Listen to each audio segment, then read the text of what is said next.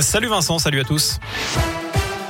Et à la une, le chèque carburant, ce n'est pas pour tout de suite. Bruno Le Maire, le ministre de l'économie, a reconnu ce matin que les discussions se poursuivaient pour compenser la hausse des prix à la pompe. Il est plus favorable au chèque carburant qu'à une baisse des taxes. Une baisse d'un centime représente un demi-milliard d'euros en moins dans les caisses de l'État. D'après les chiffres officiels, les principaux carburants ont pris 2 centimes la semaine dernière. Des clubbers sans masque et des capteurs d'air. Une soirée test s'est tenue pendant plusieurs heures hier soir dans une discothèque parisienne pour évaluer le risque de transmission du Covid entre personnes vaccinées dans un lieu fermé. Les résultats seront connus en fin d'année. À noter que 12 départements ont rejoint le Puy-de-Dôme, l'Allier et la Haute-Loire, notamment ce matin, avec la fin du port du masque à l'école. Cela concerne désormais l'Ain et la Drôme dans la région. Dans ces départements, la jauge d'accueil du public est 75% appliquée dans certains lieux accueillant du public debout disparaît également ce lundi.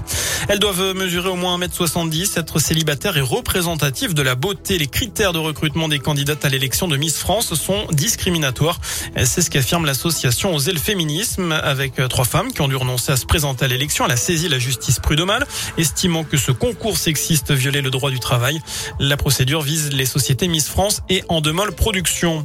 La flamme olympique allumée ce matin pour les Jeux olympiques d'hiver de Pékin sur le site antique grec d'Olympie, comme le veut la tradition.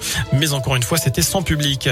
Facebook prévoit d'embaucher 10 000 personnes d'ici à 5 ans en Europe pour travailler sur le métavers, un monde parallèle numérique. Et justement, une autre bonne nouvelle pour les demandeurs d'emploi.